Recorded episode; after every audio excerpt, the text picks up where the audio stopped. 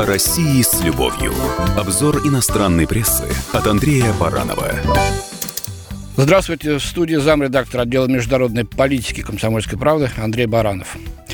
Гибель 14 российских моряков в результате пожара на специализированной российской подводной лодке, конечно, не оставила равнодушными наших зарубежных коллег-журналистов.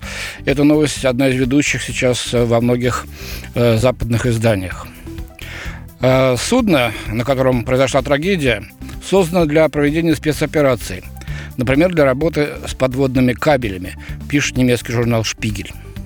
Интернет-связь между Европой и США осуществляется примерно через 20 пролегающих по дну океана стекловолоконных кабелей.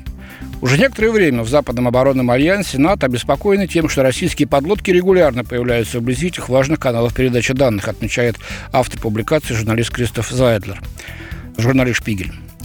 А, опасность очевидна. Тот, кто может добраться до цифровых артерий, может шпионить, но прежде всего он может в кратчайшие сроки причинить миллиардный экономический ущерб, указывает издание.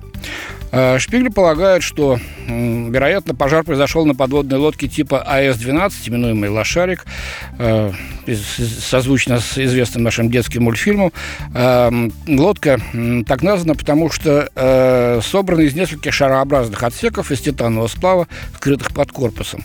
Благодаря такой конструкции она способна выдерживать давление воды на очень больших глубинах, поясняет автор публикации.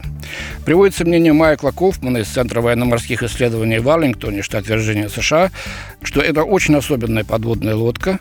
А, аналитик занимается изучением подводной активности России, и лодки, по его словам, используются для осуществления собственного набора особых миссий, в частности, для сбора информации с морского дна, создания там инфраструктуры, например, установки датчиков прослушки и подобных действий. Совсем с другого ракурса освещает трагедию э, Том Роган из американского издания Washington Examiner.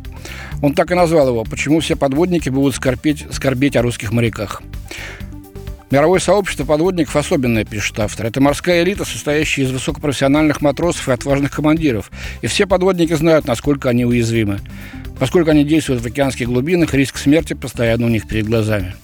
Это можно с полной уверенностью сказать о российской подводной лодке, с которой произошла катастрофа.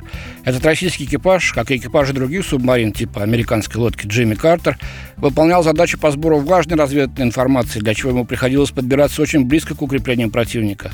Это элита из элит. Поэтому между всеми подводниками, как друзьями, так и противниками, существует особая связь. И американские подводники будут скорбеть об этих 14 россиянах. В студии был Андрей Баранов. О России с любовью. Обзор иностранной прессы от Андрея Баранова.